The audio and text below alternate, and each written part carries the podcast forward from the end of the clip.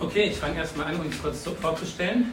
Meine Frau Annette, sie arbeitet in der Pflege. Ich heiße Daniel. Ich verdiene mein Geld mit Programmieren von Webseiten und Online-Shops und solchen Sachen. Aber wir haben auch eine Gemeinsamkeit, auch wenn unsere Berufe sehr, sehr unterschiedlich sind.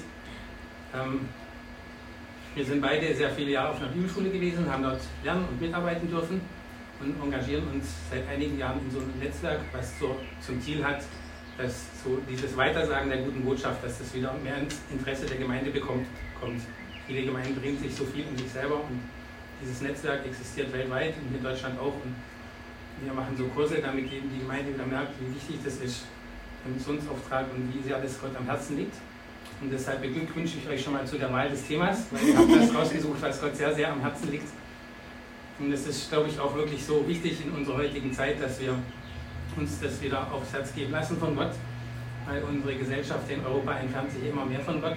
Immer mehr Leute treten aus der Kirche aus, leben atheistisch, finden das Glauben was völlig Uncooles ist, nur für irgendwelche Schwächlinge oder sowas. Aber es ist ja eigentlich völlig anders. Und ich glaube, es ist so wichtig, dass wir Menschen haben hier in Deutschland, die wissen, dass es völlig anders ist. Es ist nicht was für Schwächlinge, sondern es ist eigentlich die größte Ehre, dass Jesus, die wichtigste Person im ganzen Universum, sie hat sich dich und sie hat sich mich auserwählt, dass wir für, für sie Botschafter sein können. Es ist eigentlich gigantisch. Es ist eigentlich super, von einem Leben in völliger Hoffnungslosigkeit, was mal die Menschen erwarten wird, die Jesus nicht haben, sind wir rausgezogen und wir erwarten ein Leben voller Herrlichkeit äh, und wir sind hineinadoptiert in eine königliche, königliche Familie. Für die Leute draußen, entweder gibt es Gott gar nicht oder Gott ist irgendwie ihnen fern oder sie hassen ihn sogar oder sie denken, Gott ist so schlimm, weil er so viel Leid zulässt. Und wir sind hineinadoptiert in eine königliche Familie und Gott ist nicht mehr fern, sondern es ist mein Papa, der König. Dein Vater, der König. Das ist eigentlich so gigantisch. Und ich denke, dass es einfach wichtig ist, dass wir wieder wissen, wie wichtig das ist, ähm, auch dass eine Gesellschaft einfach vom Christentum geprägt wird. Ähm, ganz viele Sachen, die wir in unserer heutigen Zeit ähm, genießen, zum Beispiel Meinungsfreiheit, Glaubensfreiheit, dass es keine Sklaverei hier gibt in Deutschland. Das sind Sachen, wo Christen dafür gekämpft haben, wo Christen sich eingesetzt haben mit ihrem Leben. Denkt mal an Martin Luther oder ähm, Leute wie Wilberforce oder dass es zum Beispiel so gute hygienische Sachen gibt. Ärzte, viele Christen waren Ärzte, viele Wissenschaftler waren Christen. Es ist einfach so wichtig, dass wir uns wieder neu erinnern, okay, das Christentum hat diese Gesellschaft super gut geprägt und wir müssen der Gesellschaft das einfach wieder neu sagen. Natürlich nicht nur, dass der Wohlstand vom, vom Christentum auch sehr stark auftritt, sondern auch die Botschaft selber natürlich, dass, dass die Menschen Jesus brauchen. Wir haben eine super Botschaft zu verkündigen und ist, dafür brennt unser Herz, dass, dass wir einfach das in der Gemeinde wieder so als Zentrum bekommen, dass, dass Mission nicht irgendwas für ein paar Spezialisten ist, für ein paar, die halt davon begeistert sind, für, für ein paar Leute, die in die Mission gehen oder die zwei, drei, die in der Gemeinde das vielleicht auf dem Herzen haben, zu evangelisieren, sondern eigentlich ist es was für jeden Christen, das soll wieder bei uns im Zentrum des Lebens ankommen. Genau, das ist so unsere Vision, unsere Motivation, auch diesen Kurs zu machen, zu dem wir so kurzfristig gefragt worden sind. Wir freuen uns, dass wir euch da dienen dürfen. Übergibt es an Frau. Genau. Wen kann ich denn erreichen mit dem Evangelium? Ähm, das ist vielleicht erstmal ein bisschen eine blöde Frage, eigentlich jeden. Aber es ist wichtig, dass wir uns einfach bewusst machen, Gott hat uns in ein Umfeld gestellt, ähm, in unsere Familie, in unsere Schulklasse, in unseren Beruf, ähm, Freunde, Verein, Kollegen, Lehrer, der Fußballtrainer zum Beispiel, der braucht Jesus. Ähm, und da, wo wir sind, hat, also sind wir nicht nur zufällig, sondern weil Gott uns als Botschafter hingestellt hat, wie der Daniel schon gesagt hat. Und ähm, ja, das ist einfach eine super Gelegenheit, dass wir Menschen, die sowieso um uns rum sind, dass wir für die Salz und Licht sein können, ähm, dass wir die nicht vergessen. Und es ist wichtig, einfach sich bewusst zu machen, wo in meinem Umfeld sind Menschen, die Jesus nicht kennen und ja, wo sind sie offen oder wo sind sie vielleicht auch gar nicht offen für den Glauben und brauchen mein Gebet erstmal. Ähm, ja, und das ist einfach so der, der allerwichtigste Schlüssel, weil die Menschen, ähm, viele sind ganz weit weg von Gott, manche vielleicht näher. Ähm, und so, wenn wir anfangen, für Menschen zu beten, dann können Herzen sich verändern. Also egal, ob jetzt, was weiß ich, die, die Freunde ja, über, über Gott spotten. Es gibt ja Leute, die finden das einfach alles, was mit Glauben zu tun hat, tun hat, total doof. Oder es gibt Leute, die haben einen ganz anderen Glauben und sind voll engagiert in ihrem islamischen Glauben oder buddhistischen Glauben oder was auch immer. Und man denkt, oh, da kann man ja gar nichts machen. Die sind so weit weg, so was wir zumindest so empfinden. Und das Coole ist, egal wie weit weg sie sind oder egal wo sie stehen, ähm, ja, dass wir beten dürfen für sie und dass Gott wirklich Herzen verändern kann und dass er uns auch ähm, einen Blick gibt, weil wir sehen die Menschen ja oft so mit unseren Augen, dass Gott uns auch einen Blick gibt für die Menschen, wie sieht er sie. Vielleicht habt ihr im Umfeld Leute, die habt ihr noch gar nicht richtig beachtet und plötzlich zeigt Gott, hier und dem will ich jetzt nachgehen. Das sind vielleicht ganz unauffällige Menschen oder Leute, mit denen ihr nichts zu tun hattet. Und einfach, dass wir anfangen mit offenen Augen und offenen Herzensaugen durch die Gegend zu gehen und uns Leute aufs Herz legen lassen. So, du bist wieder dran. Genau, Gott gibt uns verschiedene Werkzeuge, mit denen wir diesen Dienst der Versöhnung erreichen können. Das war damals beim Volk Israel auch schon so. Der hat auch schon sein Volk damals berufen und hat ihnen verschiedene Hilfsmittel gegeben. Und auch uns, die an dieser, dieser Auftrag jetzt übergegangen ist, gibt ja verschiedene Möglichkeiten, wie wir Menschen erreichen können. Gebet kann man auf zwei Art und Weise verstehen. Natürlich ist extrem wichtig, dass wir für Leute beten. Das war mir sehr lange nicht klar. Ich bin als junger Christ irgendwie manches Mal äh, unterwegs gewesen, um Leute mit Jesus zu erreichen, habe gedacht, na gut, ist ja schon selbstverständlich, Gott will sie erreichen, also mache ich jetzt einfach und dann wird schon was bei rauskommen. Und es war mir nicht klar, wie wichtig Gebet dabei ist. Und ich habe gemerkt, dass da wirklich ein Widerstand ist im Geist, dass ich sozusagen, bei manchen war es ganz krass, du redest mit ihnen, du hast das Gefühl, sie reden über was völlig anderes als ich. Ich sage einen Satz und, und das ist wie wenn ich über das Wetter rede und sie über Fußball oder sowas. Das hatte nichts mehr miteinander zu tun, wo du wirklich das Gefühl hast, der, das heißt ja in der Bibel, der Satan hat den Menschen die Sinne verblendet, dass sie das helle Licht des Evangeliums nicht erkennen können. Er kämpft um seine Schafe, die er im Moment noch hat, und deshalb müssen wir uns einfach darauf einstellen, dass es ein geistlicher Kampf ist. Und das eine gute Mittel dagegen ist, dass wir selber für Menschen intensiv beten, aber dann ist Gebet auch eine super Waffe zum Evangelisieren. Also wenn, wenn wir merken, Menschen sind in Not und wir bieten ihnen an, für sie zu beten, das berührt Herzen. Ich weiß nicht, kennt ihr dieses Phänomen Schatzsuche? Schon mal gehört? Menschen treffen sich zusammen, beten intensiv. Gott zeigt uns doch irgendwelche Eindrücke, welche Menschen du heute berühren willst. Und dann gehen sie auf die Straße und suchen nach den Menschen, wo sie zum Beispiel gesehen haben, wir haben eine Frau gesehen mit einer roten Tasche und dann sehen sie auf der Straße eine Frau mit der roten Tasche und gehen ihr nach und sagen, hey, wir haben einen Eindruck von Gott für sie, wir sollen sie segnen und so. Und das berührt Menschen ganz arg, wenn sie merken, dass Gott wirklich sie persönlich meint, dass er zu, zu den einen Christen geredet hat und, und sie auf diese Weise erreicht. Also ein Gebet ist ein sehr, sehr gutes Werkzeug, wenn sich eine Gelegenheit ergibt, sei es ein Arbeitskollege, dem geht es gerade nicht gut, oder ein Schul Schulkamerad oder ähm, manchmal sieht man sogar auf der Straße Leute, denen es nicht gut geht. Das kostet natürlich noch mehr Mut, als wenn man dann auf Leute zugeht, die man vielleicht kennt. Aber eben, das berührt Menschen sehr stark, wenn sie merken, sie werden wahrgenommen und man betet für sie.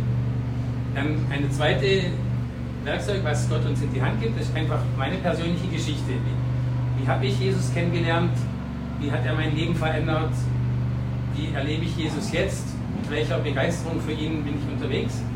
Das ist auch ein Schwerpunkt, den wir heute machen möchten. Ähm, wir haben euch so ein Arbeitsblatt gemacht, da dürft ihr dann also ein bisschen ähm, eure eigene persönliche Geschichte niederschreiben und euch überlegen, wie kann ich das, was ich mir persönlich mit Jesus erlebt habe, anderen Menschen weitergeben. Dann dritte, das dritte Werkzeug, was Gott uns gibt, ist natürlich unser eigenes Leben. Wenn ich ähm, einen Lebensstil führe, der, der Gott ehrt, wenn ich jetzt nicht auffalle dadurch, dass ich besonders gehässig zu anderen bin oder besonders geizig oder sowas, sondern eher besonders hilfsbereit, besonders freundlich, kann schon mein Leben reden. Und dann natürlich, das Allerwichtigste ist natürlich das Evangelium.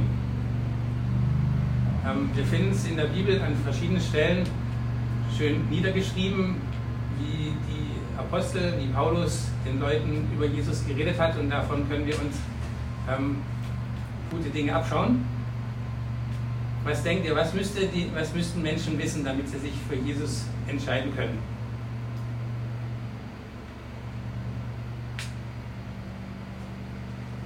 Welche Informationen bräuchten Sie wirklich, dass Sie sagen können, okay, ich möchte eigentlich ein Leben mit Jesus führen? Ist ja eine Idee?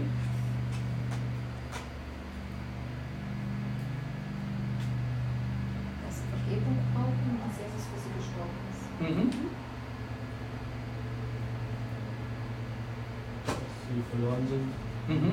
nirgendwo anders Rettung bekommen. Mhm. Ja, das sind zwei extrem wichtige Dinge. Ein Lehrer hat es mal so ausgedrückt, es gibt die einen, das sind die Frankenstein-Evangelisten, die drohen der Leute mit der Hölle. Und wenn die Leute dann in deine Gemeinde kommen, dann ist dein Pastor auch dran, weil er muss ihnen auch die ganze Zeit drohen, damit sie weiter Stange bleiben. Und es gibt auch das andere Extrem, es gibt die Weihnachtsmann-Evangelisten, die sagen, komm zu Jesus und alles wird gut. Und wenn dann jemand zum Glauben kommt, dann muss auch in seinem Leben alles gut sein, damit er nicht wieder weggeht, enttäuscht. Und ich glaube, den besten geistlichen Start ins Leben haben eigentlich die Leute, die, wie du schon gesagt hast, die verstanden haben, dass wir vor Gott Sünder sind, dass Jesus diesen harten Tod sterben musste, damit wir ewiges Leben haben können, damit unsere Schuld einfach abgewaschen ist und damit unser Leben verändert wird. Und ähm, das ist eigentlich dann auch der beste Start ins Leben, dass ich geistlich äh, auf dem Weg bleibe bei Jesus und dass ich weiß, dieses geistliche Leben ist so wichtig, dass mir das niemand rauben darf, dass ich das auch nicht bereit bin aufzugeben, wenn es jetzt- wenn es mir jetzt mal schlecht geht. Und eben sich der Weihnachtsmann nicht die ganze Zeit erfüllt oder? Wenn, wenn mir jemand nicht mehr droht und nicht mehr sagt, hey, du musst unbedingt so machen, sondern der, der, der gesunde Glaube ist eigentlich kommt aus der, kommt wirklich aus dem Erkennen, was Jesus für uns getan hat, wie unser Zustand wäre ohne Jesus und wie unser Zustand ist mit Jesus. Und deshalb möchten wir euch auch ermutigen, das in eurem Leben mal drüber nachzudenken, was hat sich in eurem Leben verändert, wenn ihr dann nachher dieses Zeugnis aufschreibt, was war vorher, was, was war hinterher. Wie, wie könnt ihr das den Leuten zeigen, wie Jesus in eurem Leben gewirkt hat und wie sich zum Beispiel Ablehnung in Annahme verwandelt hat oder Angst vor der Zukunft in Zuversicht und Hoffnung.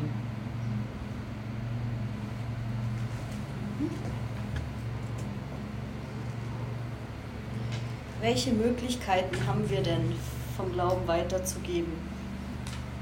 Logisch, im Alltag, habe ich vorher schon gesagt, überall sind Leute um uns rum.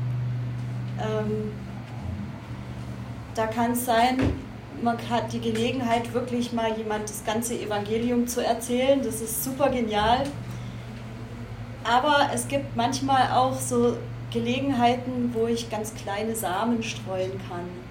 Vielleicht kann ich jemandem erzählen, oh, mir ging es so schlecht und dann hat meine Freundin für mich gebetet und jetzt bin ich wieder fit. Oder ich fand es cool, eine Kollegin von mir, die hat, die hat immer den Leuten Gottes Segen zum Geburtstag gewünscht. Einfach ganz bewusst Gottes Segen. Und dann ähm, war schon, dann haben die Leute auch so, ah, aha, und so. Und ich habe dadurch dann gewusst, dass sie Christ ist, weil ich habe sie dann angesprochen, weil ich hatte, hatte die davor nur ganz, ganz selten gesehen, nur das ist mir aufgefallen. Ähm, aber das sind auch so, so Kleinigkeiten.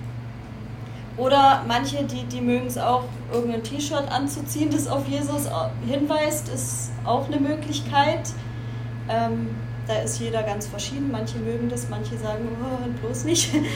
Ähm, ja, und diese kleinen, kleinen Alltagsdinge. Oder dass man auch einfach mutig ist, ähm, zu sagen, ich kann am Sonntag nicht, ich gehe in den Gottesdienst. Können wir uns am Samstag zum Frühstück treffen? Oder äh, und nicht zu sagen, ja, Sonntag kann ich halt nicht oder so. Also so einfach so Kleinigkeiten, dass die Leute merken, es ist ganz normal, dass jemand mit Jesus lebt und dass sie auch ein Interesse kriegen, weil vielleicht wissen sie dann, ah, die geht in den Gottesdienst und merkt dann, mhm, die hat gar nicht so Prüfungsangst wie ich. Also so ging es mir, als ich die Krankenpflegeprüfung hatte, da hatten alle so mega Panik davor, also unglaublich, das hatte ich davor in der Schule noch nie erlebt, aber da, also bei der Ausbildungsprüfung, das war richtig krass. Und ich war eigentlich gechillt, also ich hatte schon ein bisschen Schiss, aber irgendwie habe ich dann gedacht, eigentlich weiß ich doch, dass Gott was mit meinem Leben vorhat und wenn es nicht die Krankenpflege sein soll, ja, dann ist es was anderes. Ich muss mich nicht aufregen und ich vertraue ihm aber auch, dass er mir hilft. Und dann saß ich da und die alle so, und irgendwann fragt mich dann eine, sag mal, wieso bist du nicht so aufgeregt? Und dann konnte ich das einfach sagen. Also es war eine coole Gelegenheit und ich habe dann nicht jetzt deswegen das ganze Evangelium erklärt, aber da saßen dann ein paar drumherum, die haben es gehört. Also es sind so diese, diese Alltagsgelegenheiten. Ähm, dann gibt es vielleicht auch ganz besondere Gelegenheiten, wo jemand voll in Not ist oder dich fragt sogar, äh, Hilfe, betest du für mich? Also das ist mir auch schon passiert mit einer Kollegin, die ist, ähm, sie sagt immer, ich bin aus dem Osten und ich habe mit dem Glauben nichts zu tun. So. Und dann stichelt sie immer so ein bisschen rum und dann kam dann plötzlich so zwei, drei Mal, da war sie in einer schwierigen Situation, kam eine WhatsApp, kannst du für mich beten? So, ja, ja klar bete ich für dich und dann konnte ich dann auch fragen, ähm, und wie, ja, dein Gebet hat funktioniert und so, also so, das sind dann so ganz spezielle Gelegenheiten, wo vielleicht Leute sogar fragen oder wo man auch einfach, ähm, ja, jemanden sieht in Not. Also was ich schon öfter von Leuten gehört hat, die kamen neu irgendwo hin und kein, keiner kannte sie und sie haben sich echt doof gefühlt und dann ist jemand auf sie zugekommen, hat sie eingeladen und der Mensch war halt gläubig und hat einfach dadurch die Liebe Jesu erstmal gezeigt. Das war einfach so eine ganz besondere Gelegenheit, wo jemand umgezogen ist oder was auch manchmal ist, zum Beispiel Flüchtlinge, die sind auch in so einer ganz besonderen Situation, wo sie aus allem rausgerissen sind, kommen neu in ein Land und wenn ihnen da jemand begegnet mit der Liebe Jesu, das ist so eine ganz besondere Gelegenheit. Wenn die mal fünf Jahre da sind, sich hier eingewöhnt haben, ist diese Gelegenheit rum. Aber es gibt so einfach so Punkte und ich denke, da kann uns der Heilige Geist auch draufstoßen, wenn wir offen sind. Oder einfach auch, ja, dass wir uns bewusst machen, hey, der Mensch ist in, in einer bestimmten Situation. Also, oder wenn zum Beispiel jemand stirbt oder so, ich kann eine Karte schreiben oder als mein Papa gestorben ist, dann hat jemand dann Brötchen morgens vorbeigebracht, ihr braucht doch was zum Essen. Oder einfach so die Liebe Jesu weitergeben durch Taten. Und das gibt dann manchmal eine gute Gelegenheit auch für weiteres. Dann gibt es Anlässe. Das ist so ähnlich wie besondere Gelegenheiten. Aber das Coole ist, in unserer Kultur haben wir ja noch so ein paar Anlässe, wie zum Beispiel Weihnachten, Ostern, Pfingsten ist jetzt ja den Leuten nicht ganz so geläufig, die wissen halt, sie haben frei. Und diese Gelegenheiten, die kann man einfach auch sehr cool nutzen, weil Weihnachten kennt jeder, dass es jetzt nicht nur um Geschenke geht, weiß nicht jeder, aber es ist ein Anknüpfungspunkt oder ein Anlass, wo wir sagen können, ich mache vielleicht wirklich mal eine Weihnachtsfeier, wo ich von Jesus erzähle.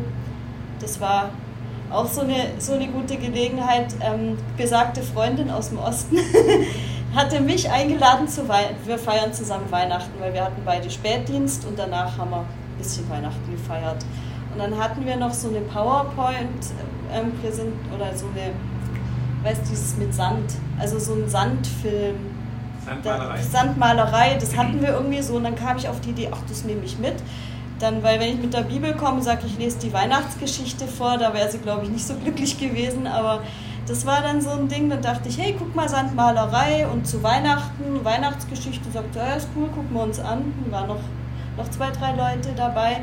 Und es war einfach ein guter Anlass. Und es war auch gar nicht komisch, weil es war ja Weihnachten. Also wenn ich jetzt irgendwann im Sommer damit angerückt wäre, wäre das wahrscheinlich etwas komisch gewesen, aber da hat es gepasst. Und dann ähm, ist auch noch eine richtig coole Sache Einsätze oder manche nennen das Neudeutsch Outreach oder so. Also ich mache bewusst einen Einsatz. Fälschlicherweise denken viele, dass das nur für Evangelisten ist. Und das ist super schade, weil Einsätze sind für alle richtig gut. Auch gerade für die, die sich vielleicht gar nicht so trauen. Weil bei Einsätzen, Outreach, sind meistens Leute dabei, die sowas auch gern machen und sich vielleicht ein bisschen mehr trauen. Da kann man sich ranhängen und man kann auch mal aus seiner Komfortzone rauskommen. Und es ist eine super geniale Gelegenheit zum Üben, weil es einfach eine besondere Situation ist. Also wenn man auf der Straße mit jemand Fremdes mal redet, dann ist die Überwindung, ihn anzusprechen. Aber auf der anderen Seite äh, ist man nicht so gehemmt, weil man, man begegnet dem ja nicht am nächsten Tag unbedingt gleich wieder. Und manchmal traut man sich dann eher, ähm, über Jesus zu reden, weil, weil man halt da nicht so nah ist sozusagen. Und ja, wenn man das macht, dann, dann man kriegt so ein bisschen Routine. Also von Jesus reden, üben ist immer gut. Also man kann natürlich auch in der Jugendgruppe sich gegenseitig von Jesus erzählen. Das ist eine super Übung, würde ich jedem empfehlen. Aber auch so diese Einsätze zu nutzen. Und das Coole ist, es gibt ja so viele Möglichkeiten. Also ich bin nicht so jemand, wo geh auf die Straße geht und sagt, hey, ich will dir von Jesus erzählen. Also es machen manche, bei denen funktioniert das, habe ich nicht so ganz so meins. Aber was ich gern mache, ich habe dann schon Rosen verschenkt oder irgendwas verschenkt, so oder an. Also gerade in der Weihnachtszeit ist es richtig cool, da kann man so sich in so ein Weihnachtsmann-Kostüm schmeißen und irgendwie irgendwas verteilen und mit den Leuten ins Gespräch kommen und mit dem Weihnachtsmann redet irgendwie jeder, ist total lustig. Also so, da kann, ist ähm, ja wirklich, also Leute, wo sonst will da keiner mit dir reden, aber irgendwie mit dem Weihnachtsmann, keine Ahnung warum, aber da sprechen die meisten also mit dem so. Ja. Also so, es gibt dann auch einfach so kreative Ideen, da kann man auch mal im Internet gucken, da gibt es auch ganz viel, also so Möglichkeiten, wie man auf sich aufmerksam macht. Manche machen ja auch Anspiele oder irgendwas auf der Straße oder was haben wir mal gemacht? Alle stellen sich hin und zeigen hoch und dann kommen die anderen, gucken auch hoch und dann kann man so irgendwie, wie war denn das? Äh, kann man sagen, ja, da oben da ist Gott, aber ich sehe ihn gar nicht oder keine Ahnung. Also so, das ist je nachdem, da ist jeder ein bisschen anders. So, manche machen es mehr mit Humor, manche eher mit Geschenken. Also genau, von dem her möchte ich euch ermutigen, macht Einsätze. Könnt ihr mit eurer Jugend machen oder einfach ein, zwei Freunde schnappen. Ähm, ist eine gute Sache. Ich habe noch eine Zwischenfrage ja. zum Thema Einsätze. Also ähm, geht man da dann am besten damit um, also vor allem in Fußgängerzonen. Ähm, da ist dieses allgemeine, also ich sag mal, ne leicht negative Bild, was sich in der Gesellschaft mittlerweile gegenüber dem Glauben gebildet hat, ja, vielleicht sogar noch mal etwas stärker, weil vor allem so Fußgängerzonen halt viele grenzwertige Gestalten irgendwas hm. von sich geben. Ja, also es denken viele, man kommt von Zeugen Jehovas oder so. Und manche, die flüchten auch richtig, wenn man sie anspricht, da kann man nicht viel machen. Aber manche, die hören dann doch zu und sagen, nee, ich bin nicht von Zeugen Jehovas und ich gehe zwar in die Kirche, aber es geht jetzt hier gerade nicht um eine bestimmte Kirche. Dann hören sie manchmal zu. Ähm, viele wollen auch nicht mit einem reden. Was wirklich irgendwie besser funktioniert, sage ich mal, also mit gerade Sachen verschenken und dann fragen die, hey, warum kriege ich was geschenkt? Oder ich frage, nee, das kostet was, oder? Was muss ich jetzt machen? Sie müssen nichts machen. Also das schenke ich dir einfach, weil Gott dich liebt. Und dann sagen manche Danke und laufen weiter. Dann habe ich einen Impuls gesetzt. Oder manche fragen dann. Oder manche, die schimpfen erstmal über die Kirche. äh, so, ich war in der Kirche und der Pfarrer war so böse oder weiß ich nicht. Und man kommt dann aber doch so ins Gespräch. Also es kann ganz verschieden sein. Ähm, es gab schon Tage, da haben wir mit ganz vielen geredet. Es gab auch schon Tage, da wollte keiner mit uns reden. Einmal wollte uns einer verhauen mit seinem Gehstock. es war auch lustig. Ja, also da macht man schon verschiedene Erfahrungen, aber ich denke nicht abschrecken lassen. Also was wichtig ist, die Leute nicht übelst bedrängen oder so oder zu zehnt auf sie losstürmen und erschrecken oder so. Also dass man da einfach so ein bisschen ähm, sensibel ist, aber doch auch mutig.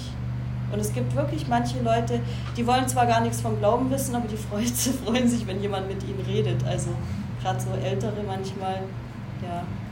Ja, und dann noch so ein anderer Gedanke, den ich, mich, den ich mir noch stelle. Also ähm, viele Missionare, die dann irgendwo im Ausland sind, sagen wir mal Afrika, äh, die sind ja da auch unter den besonderen Gelegenheiten, dass eben die Menschen relativ arm sind und kein Essen haben, kein Wasser und so weiter.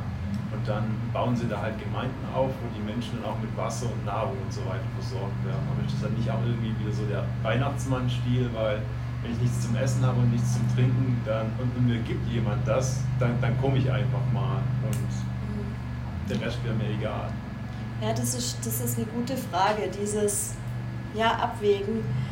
Aber ich denke, wenn wir Jesus anschauen, der hat die Leute einfach geheilt. Also Nice. Ähm, er hat gegeben, er hat einfach das Brot vermehrt und da ist es ihm sogar passiert, was du sagst. Jesus hat ja das Brot und die Fische vermehrt und dann kamen sie und wollten ihn da zum Brotkönig machen und haben gedacht, ja, yeah, der ist jetzt unser Leiter und der gibt uns jetzt jeden Tag zu essen. Also Und, und dieses Risiko hat Jesus auf sich genommen. Und es waren Leute, die sind, als er dann ähm, Sachen gesagt hat, die sind unbequem geworden, sind die auch wieder weggelaufen. Aber er hat halt auch Herzen damit berührt und hat Menschen erreicht. Und ich glaube, dass, dass wir wirklich den Menschen dienen dürfen, aber dass unsere Botschaft halt klar sein muss.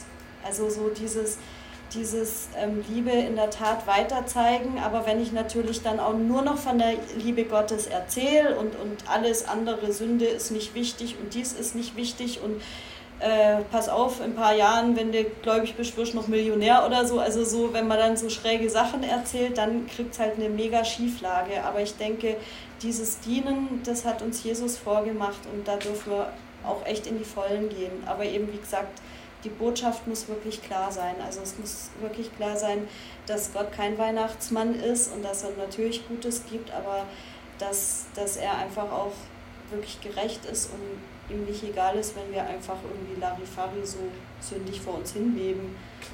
Ähm, so, ja, das ist, aber es ist wirklich ein Spannungsfeld, das stimmt. Ja, vieles in der Bibel so, dass, dass es ist das eine tun, das andere nicht lassen. Genau. Wir sollen auf der einen Seite die Botschaft weitergeben, weil wenn wir nur den Leuten helfen, aber ihren ewigen Zustand äh, nicht berücksichtigen, dann helfen wir ihnen eigentlich nicht wirklich, sondern wir lassen sie in ihrem Problem. Aber wenn wir nur predigen, aber ihnen nicht helfen in ihrer Not, dann ist das Evangelium einfach nicht so auf, äh, wie sagt man so, na, wie heißt das Wort? Nicht so überzeugend. Das Ja. Evangelium wird quasi durch die Tat über, überzeugend, indem wir das auch leben. Jesus hat ja gesagt, wir sollen drei Sachen machen: Gott lieben, uns selbst lieben und den Nächsten. Und diese praktische Hilfe gehört ja zu, dem, zu diesem dreifachen Auftrag. Und dann noch ein Gedanke, wenn es die Zeit noch zulässt. Also ähm, ich frage mich dann auch immer, wenn, wenn ich mit Menschen rede, wie kann ich dann wirklich einen bleibenden Eindruck hinterlassen? Weil zum Beispiel, was ich schon erlebt habe, es gibt ja immer wieder so Gruppierungen, die kommen halt in Schulen oder öffentlichen Plätzen verteilen beispielsweise Bibeln. In der Schule, an der ich war, ist das auch mal passiert. Dann haben die alle ihre Bibeln verteilt und sie haben mal 40 Prozent ist danach schon irgendwann auf dem Boden gelandet und die restlichen 60 Prozent sind wahrscheinlich irgendwo im Müll oder im Müll. Weil es alles hat kein nachbleibender Eindruck. Mhm. Ja, ich denke, das ist wahrscheinlich das Prinzip des Sehens. Also ich denke, Leute, also ich kenne auch so Bibelverteilaktionen und die rechnen auch damit, ähm, dass das jetzt nicht jedes Mal das Ziel erreicht. Aber äh, ihr kennt ja bestimmt dieses Gleichnis äh, von dem Sämann.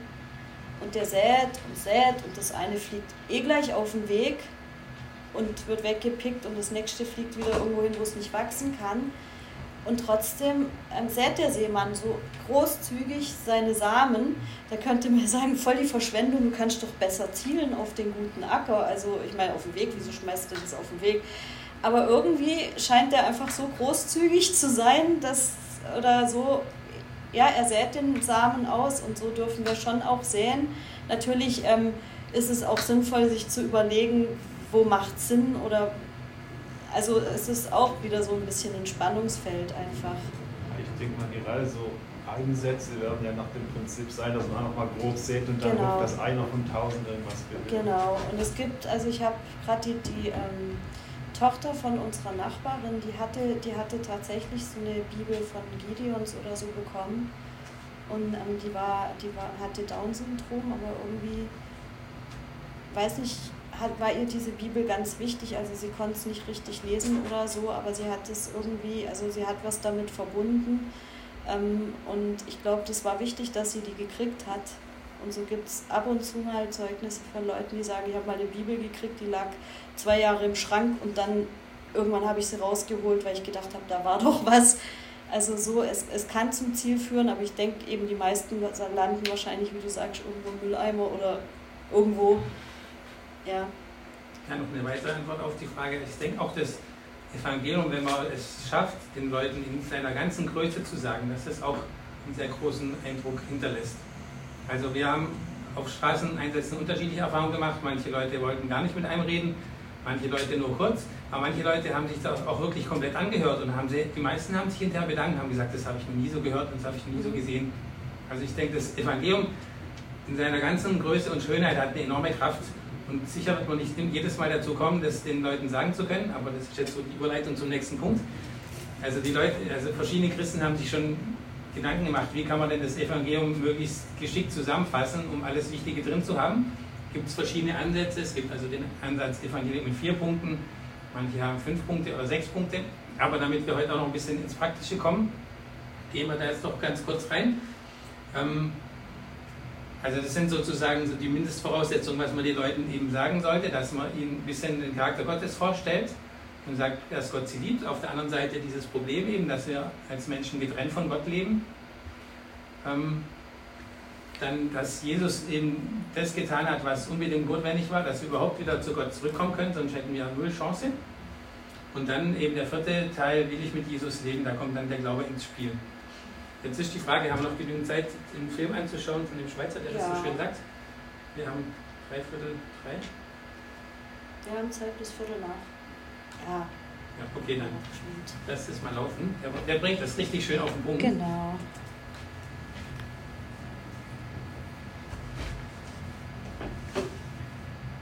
Beste Botschaft hören und jeder Gläubige soll das Evangelium teilen.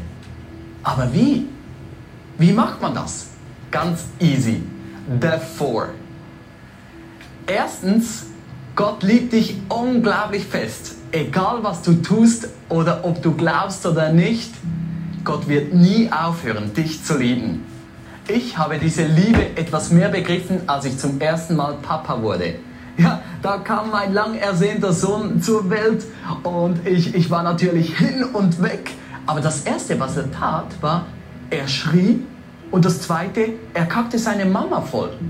Und bis zum heutigen Tag hat er sich noch nicht wirklich nützlich gemacht für mich. Und trotzdem hätte ich, wenn er todkrank gewesen wäre, mein Leben für sein Leben gegeben. Wenn schon ich als völlig unperfekter Papa meinen Sohn so fest lieben kann, wie viel mehr liebt Gott dich? Zweitens, wir leben getrennt von Gott. Ja, ich meine, sieh dich mal um. Wo ist denn dieses Paradies? Wo ist dieser liebende Gott? Wo ist der Himmel auf Erden? Wir sind ferne von dem. Ein Mann saß einmal in einem Friseursalon und ließ sich die Haare schneiden. Da kamen sie ins Gespräch über Gott und die Erde ähm, und da sagte der, der, der Friseur, nein, ich glaube nicht an einen Gott. Gott gibt es nicht. Schau dich mal um. So viel Leid, so viel Depression, so viel Hass. Nein, wenn es Gott gäbe, gäbe es nicht so viel Leid.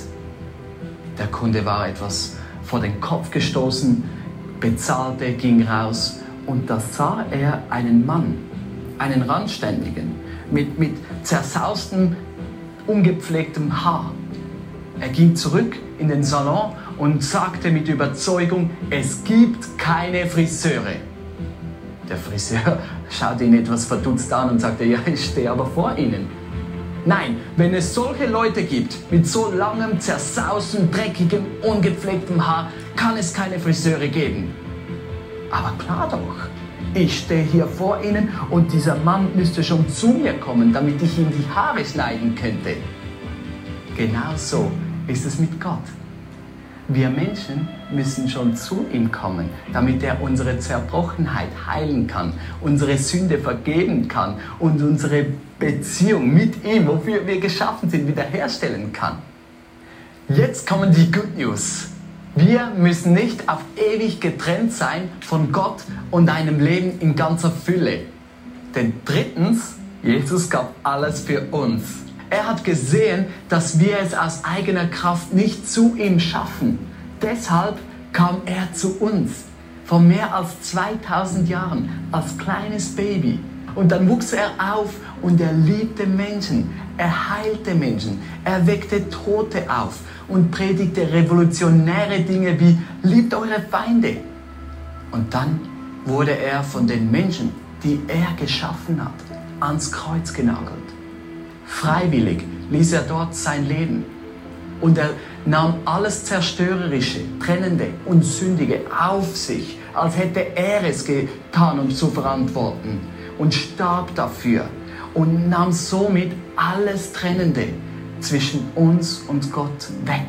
Der Weg ist jetzt wieder frei für das, wofür wir geschaffen sind, eine Beziehung mit Gott. Viertens, Willst du mit Jesus leben?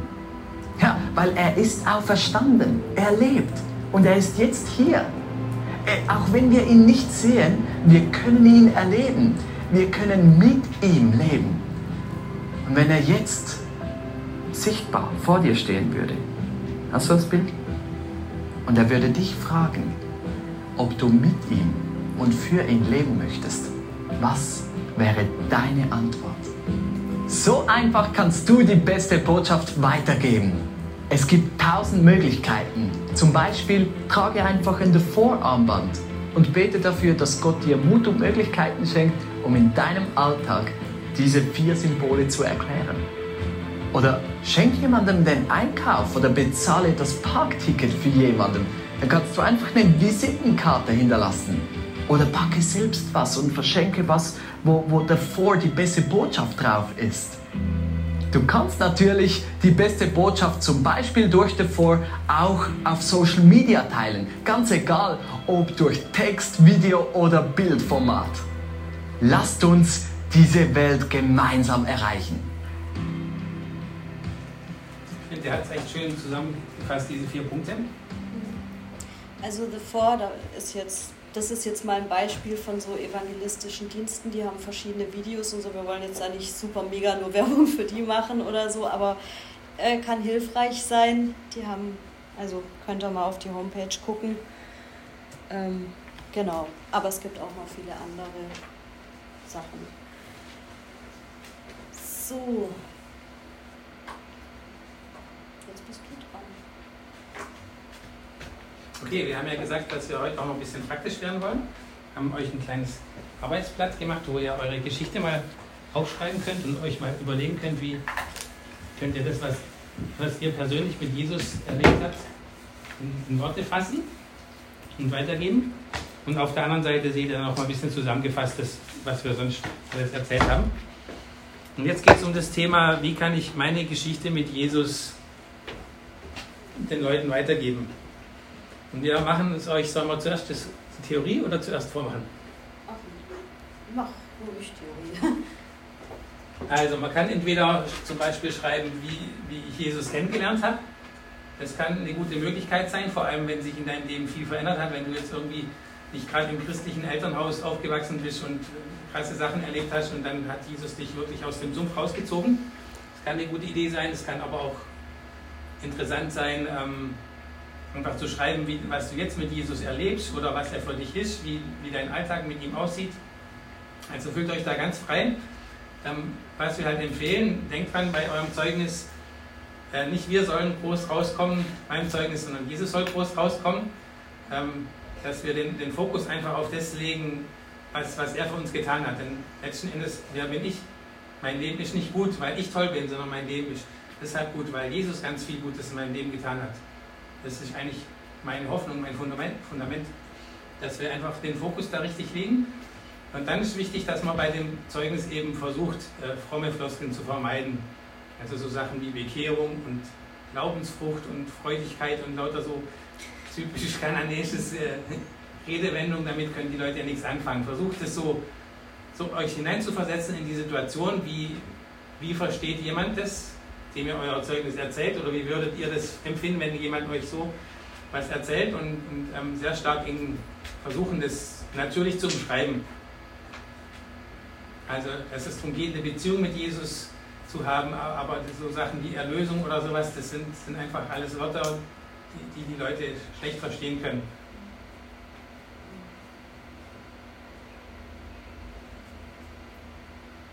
Genau, mach mal. Sie gibt jetzt mal ein positives Vorbild von dem Zeugnis und ich gebe dann hinterher ein negatives Vorbild, wie wir es nicht machen sollen. Genau, also bei mir war das so, ich habe so mit 13, 14 angefangen, so über den Sinn des Lebens nachzudenken und habe so in mir so eine leere Sinnlosigkeit gespürt, weil ich habe von Jesus gehört. Also ich bin im im christlichen Elternhaus aufgewachsen und bin immer in die Kirche gegangen und da habe ich dann gedacht oder gehört, ja, ähm, man kommt mal in den Himmel und von Jesus ganz viel gehört und auch gehört, dass man manche Dinge tun soll und manche halt nicht. Und ich habe dann so mir das so zusammengebastelt und gedacht, hm, also wenn ich in den Himmel kommen will, dann muss ich beten und ja, und der Rest des Lebens, den muss ich halt brav sein. So. Und das fand ich irgendwie ziemlich ätzend. Und dachte mir, das kann es ja irgendwie nicht sein. Jetzt ist, bist du so 13, 14, wird mal 80 und das ganze Leben irgendwie nette Sachen tun. Hm. Das fand ich irgendwie blöd und, und auch, also ich habe, das hat mich auch voll, also ich war richtig leer und so. Und dann dachte ich, ja gut, es muss ja im Leben mehr geben und dann bin ich immer mehr auf Partys gegangen, habe alle möglichen Freunde mir gesucht und einfach ziemlich viel Mist gebaut. Und ich wurde eigentlich immer leerer.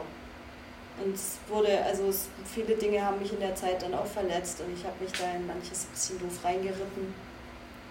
Und als ich so, ähm, ja, und dann, dann auf der anderen Seite habe ich auch dann ganz viel gebetet und bin immer brav im Gottesdienst, weil ich musste ja doch irgendwie auch gut sein, weil in den Himmel wollte ich ja kommen. Und ja, so mit 18 ähm, hat Gott plötzlich zu mir gesprochen, also nicht wie so eine Stimme laut oder so, aber in meinem Herzen drin. Und ich habe so verstanden, so, nee Gott, also erstens kann ich Gott nicht verarschen, also mit diesem Leben, wie ich das gerade mache, ähm, ja, das ist total nicht, was er will, aber ich will von ihm was haben. Und dieses Hin- und Hergerissen sein, das führt völlig ins Verderben. Aber ich habe auch erkannt, dass Gott mich echt liebt und dass es gar nicht darum geht, ähm, dass ich immer irgendwelche Dinge tue oder nicht tue, sondern dass, dass Jesus für das Schlechte am Kreuz gestorben ist, ähm, dass er mich da rausholen will, auch aus diesem Hin- und Hergerissen sein und dass er aber auch einen richtig guten Plan für mein Leben hat und es eben nicht darum geht, du musst halt dein Leben lang irgendwie brav sein und selber da das irgendwie auf die Ketten kriegen. Und es war für mich also einfach so in meinem Innern passiert und ja, dann habe ich Jesus mein Leben einfach ganz neu gegeben, habe gesagt, Jesus, du sollst jetzt wirklich Chef in meinem Leben sein. Ich lasse von den bösen Dingen, von den schlechten Dingen, die ich halt wusste, habe ihn um Vergebung gebeten und habe ihm auch gesagt, jetzt soll mein Leben wirklich für dich sein. Und das Coole war, von einem Moment auf den anderen war ich voll erfüllt innerlich und es war, das war richtig genial, weil eigentlich ähm, war das erstmal so äußerlich gesehen nicht so einfach, weil ich, ich habe dann wirklich, ich hatte eine Beziehung, ähm, habe ich mich getrennt, weil ich wusste das nicht gut und auch so von meinen Freunden, die waren dann so ein bisschen, ja, die haben mich ähm, runtergezogen auch und so, da wusste ich, ich muss da Abstand nehmen und die wollten dann auch mit mir nicht mehr so viel zu tun haben. Also es war im Moment ein richtig schwerer Schritt, aber innerlich habe ich gewusst, hey, jetzt, jetzt geht mein Leben erst richtig los. Und Gott hat mir auch neue Freunde geschenkt. Also er hat mir so innerlich Freude geschenkt, Freunde, auch ähm, Aufgaben. Ich bin dann in, in unserer Gemeinde, durfte ich bei der Jugendarbeit mithelfen und, und einfach Dinge mit Gott erleben. Und es war einfach genial. Und bis heute kann ich sagen, das war die beste Entscheidung meines Lebens, weil das Leben mit Gott ist eben nicht langweilig und nicht ein, ich muss halt brav sein. So, so weit von mir. So, jetzt noch das Beispiel, wie man es nicht machen soll. Ja, also bevor ich mich bekehrt habe, da war mein Leben eigentlich so voll das Partyleben. Ich habe alles mitgenommen, was es so an Partys geben kann, mit allem, was dazugehört. Und ich habe mir alles geleistet, was man sich so Schönes kaufen kann. Ich hatte tolle Autos. Und ja, das war so richtig cool. Ja, und irgendwann bin ich dann mal von einem Arbeitskollegen eingeladen worden auf so eine Evangelisation. Und da war so eine, ja, so eine ganz besondere geistliche Atmosphäre. Der Prediger hat ganz viel geredet und ja, irgendwie hat mich das schon angesprochen, hat halt geredet, ja, was denn die Frucht in meinem Leben ist und ja, ob ich denn mein Leben so gut finde und irgendwie hat mich das schon bewegt irgendwie. Und dann bin ich nach vorne gegangen, da war dann so ein Bekehrungsaufruf und dann musste man da irgendwie beten und so weiter, ja, und jetzt, seit ich glauben, gläubig bin, ja, dann geht es halt weiter das Leben, ich gehe sonntags immer schön in den Gottesdienst, ja, Macht Spaß. genau. Also es geht halt darum, man soll dieses, das, was vorher war, nicht so sehr glorifizieren, weil wenn die Leute nicht nachvollziehen können, wie toll das Leben jetzt ist, und ich, ich mache sehr viel Worte über das, wie es vorher war, dann denken sich, was, was hat denn das jetzt überhaupt gebracht, mit Jesus zu leben? Aber eben, man soll auch versuchen, möglichst gerade diese, diese ganzen frommen, frommen Ausdrücke nicht zu gebrauchen. So, jetzt wollen wir euch ein bisschen Zeit geben. Ähm, setzt euch mal hin, schreibt mal ein bisschen was auf. auf Ihrem schönen Blatt. Und dann würde ich sagen, wenn die Zeit reicht, können wir ja vielleicht, dass ihr euch gegenseitig ein bisschen euer Zeugnis erzählt als erste Übung. Und für morgen wollen wir dann eine Übung machen, wo es dann darum geht, das, diesen Leitfaden, also das Evangelium sich gegenseitig ein bisschen zu erzählen. Was für Beispiele kann man einbauen, ähm, um zum Beispiel den Menschen zu sagen, dass, dass sie Sünder sind, weil viele Leute, die verstehen ja unter Sünde nur noch, ich habe mir überhaupt zu viel gegessen oder so. Ja, genau. Also Morgen geht es dann um den zweiten Teil, aber heute geht es mal darum, um das Zeugnis, dass ihr das mal verfasst und dass ihr, ähm, wenn wir dann genügend Zeit haben, noch ein bisschen euch gegenseitig erzählt. Ja, äh, vielleicht zur Erklärung, also ihr müsst morgen nicht wiederkommen, aber ihr könnt morgen wiederkommen. Ein bisschen was wird morgen gleich sein, weil vielleicht auch andere Leute kommen. Und eben da haben wir aber den Schwerpunkt auf so einem Leitfaden, heute eben der Schwerpunkt auf der persönlichen Geschichte. Und ihr seht da, da ist äh, vorher, was hat mich verändert, glaube ich, und nachher oder so. Also diese drei Punkte. Und dass ihr einfach mal versucht, das so aufzuschreiben. Jetzt haben wir wie viel Uhr? Ich habe jetzt drei. Mhm. Also wenn ihr es nur in fünf bis sieben Minuten schafft, dann habt ihr auch noch ein paar Minuten Zeit, euch das gegenseitig zu erzählen. Wenn nicht, dann erzählt es irgendwem, ihr seid bestimmt nicht allein hier auf, auf der Konferenz.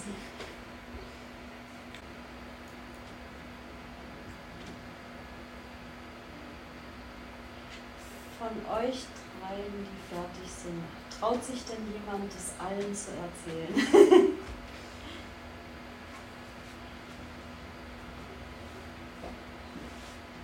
guckst so freundlich. Okay, dann könnt ihr kurz, kurz Pause machen äh, und hier, wie heißt du? Simon. Simon zuhören. Ähm, ich bin schon immer in die Kirche gegangen, weil ich im christlichen Elternhaus aufgewachsen bin. Äh, habe viel Zeit in meinem Leben verschwendet, war gleichgültig in Bezug auf mein Leben, aber habe halt das Christliche so mitgemacht. Äh, als ich mal an einem Gottesdienst da war und ein Gastprediger gepredigt hat, habe, habe ich erkannt, dass ich schuldig bin vor Gott und das Leben keinen Sinn macht, so wie ich und viele andere es leben. Ich habe erkannt, dass äh, ohne Jesus nichts geht und wie sehr er mich liebt und mich retten will. Danach war ich nicht automatisch frei von Sünde, aber habe durch Jesu Kraft immer mehr äh, und nee, ah, da, danach war ich nicht automatisch frei von Sünde, aber darf durch Jesu Kraft immer mehr diesem Ziel entgegenlaufen und habe Hoffnung, die nicht aufhört und durch die ich mich freuen kann, auf, äh, darauf, wenn Jesus mich einmal zu sich handelt. Wow, super. Toll. Vielen Dank. Also schön. Es ist irgendwie schön, wenn jemand wirklich mit seinen Worten sagt, was in seinem Herzen ist. Und ich denke, sowas berührt Leute. Und manche können sich vielleicht besser ausdrücken, manche weniger gut, aber traut euch wirklich den Menschen zu erzählen, weil da teilt ihr ein Stück von eurem Herz. Ähm, jetzt können wir es vielleicht so machen, wir machen jetzt hier Schluss. Ihr anderen beiden, die ihr schon fertig seid, wenn ihr wollt, könnt ihr euch dann das noch gegenseitig erzählen und ihr, die ihr noch nicht fertig seid, dürft es fertig schreiben und jemand, der mit euch hier auf der Konferenz ist, da gibt es bestimmt mal Pause oder so zwischendurch, dann könnt ihr euch jemand aussuchen, der eure Geschichte mit Jesus hören darf. Ähm, Ganz kurz noch, da hinten sind ein paar Heftchen. Da steht auch nochmal drin, wie man das Evangelium weitergeben kann. Also das ist so eine, auch mal nochmal eine Idee. Da könnt ihr gerne mitnehmen. Ich möchte euch ermutigen, wenn ihr mitnehmt, eins vielleicht für euch zum Üben oder zum Ideen sammeln, eins für jemanden von eurer Jugendgruppe oder so, die sagt, hier, wir lernen zusammen das Evangelium weitergeben. Oder ihr könnt dafür auch zwei mitnehmen, wir haben noch ein paar. Und ein drittes könnt ihr mal mitnehmen, vielleicht könnte es jemand geben, der Jesus noch nicht kennt und ihm von Jesus erzählen und sagen, hier kannst du auch alles nochmal nachlesen. Wenn ihr für irgendwas davon auch zwei oder drei braucht, ist es auch okay. genau, dann betest du noch zum Abschluss.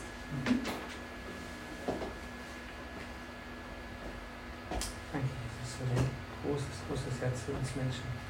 Danke, dass du einen schweren Weg gegangen bist, damit Menschen dich kennenlernen. Dass du uns erlöst hast von unserer Schuld, dass du neues Leben schenken willst. Und ich danke dir für die Zeit, die wir zusammen hatten. Ich bete, dass du jeden von uns einfach ermächtigst, dass wir in unserem Alltag Zeugnis sind, dass wir die Gelegenheiten erkennen und wahrnehmen dass du uns die richtigen Worte schenkst. Lass uns ganz nah mit dir verbunden sein an deinem Herzen und lass das, was auf deinem Herzen ist, durch uns hineinfließen in das Leben der Menschen, dass sie gerettet werden können. Amen.